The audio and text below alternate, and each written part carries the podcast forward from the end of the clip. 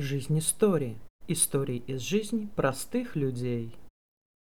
Я считаю, что мальчикам с детства надо рассказывать, что рождение ребенка– это не только дорого, но и трудно. Тогда бы таких историй, как моя, стало бы в разы меньше. Я замужем три года. С мужем были замечательные отношения, пока он не загорелся идеей завести ребенка. Нет, я планировала детей, но не сейчас. Как минимум нужно купить квартиру побольше, потому что мы живем в маленькой студии. Ну и подкопить денег было бы неплохо, чтобы в декрете не болела голова от финансов.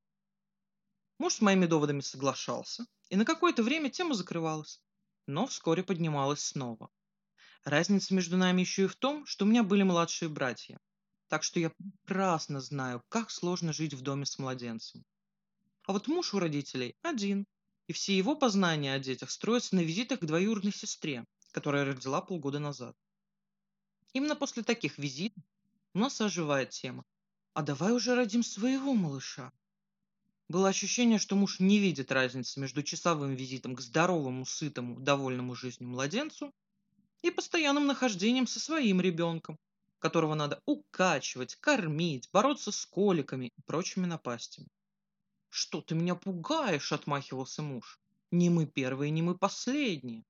Просто хочется, чтобы у ребенка были молодые родители в самом расцвете сил. А если сначала готовиться так, как ты говоришь, то только к 50 успеем. Мамы с обеих сторон тоже активно продвигали идею, что пора бы уже и родить ребенка. Меня все убеждали, что будут помогать изо всех сил. Я в результате согласилась. Всю беременность муж был сама внимательность и нежность. Выполнял дела по дому, ходил со мной на осмотр, следил за моим питанием. Я совсем расслабилась. Зря боялась. Вот ведь как хорошо все. Сказка закончилась почти сразу после того, как мы с сыном вернулись из роддома.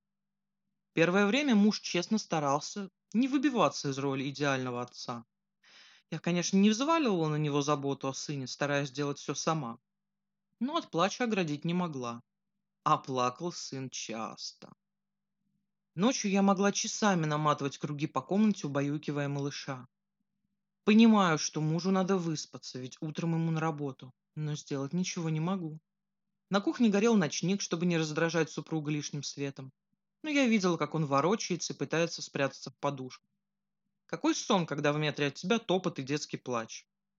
Разумеется, такой режим жизни не мог не сказаться и на наших отношениях.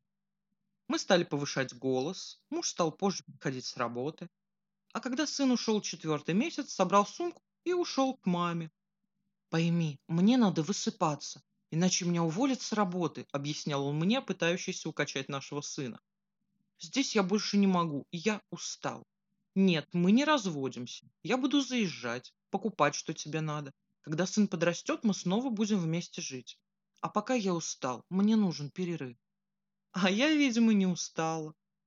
Мне позвонила свекровь и сказала, что не одобряет решение сына, но если он сейчас не съедет, то мы точно разведемся.